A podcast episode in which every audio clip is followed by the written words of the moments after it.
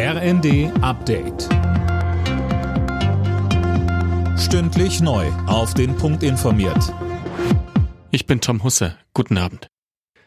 In der ukrainischen Hafenstadt Chornomorsk ist das erste Frachtschiff seit Kriegsbeginn mit Getreide für den Export beladen worden. Das hat Präsident Zelensky mitgeteilt. Jetzt muss nur noch der genaue Seeweg festgelegt werden. Die Exporte werden von Vertretern der Russen, der Ukrainer, der Türkei und der UN kontrolliert. In den Häfen lagern derzeit bis zu 25 Millionen Tonnen Getreide. Es konnte wegen des Krieges bisher nicht exportiert werden. Deutschland wappnet sich für den Winter. Ab sofort gelten strengere Vorschriften für Gasspeicher.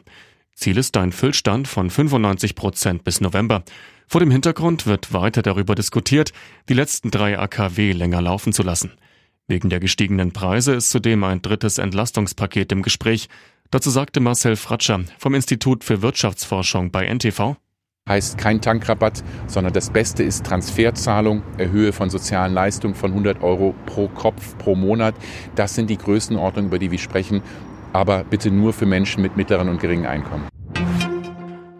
Hunderte Feuerwehrkräfte kämpfen in Sachsen und Brandenburg weiter gegen Waldbrände.